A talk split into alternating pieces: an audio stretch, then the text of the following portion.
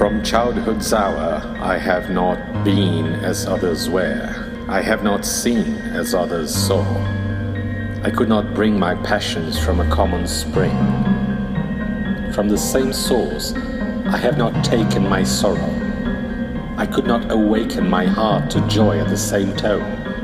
And all I loved, I loved alone. Then, in my childhood, in the dawn of a most stormy life, was drawn from every depth of good and ill the mystery which bites me still.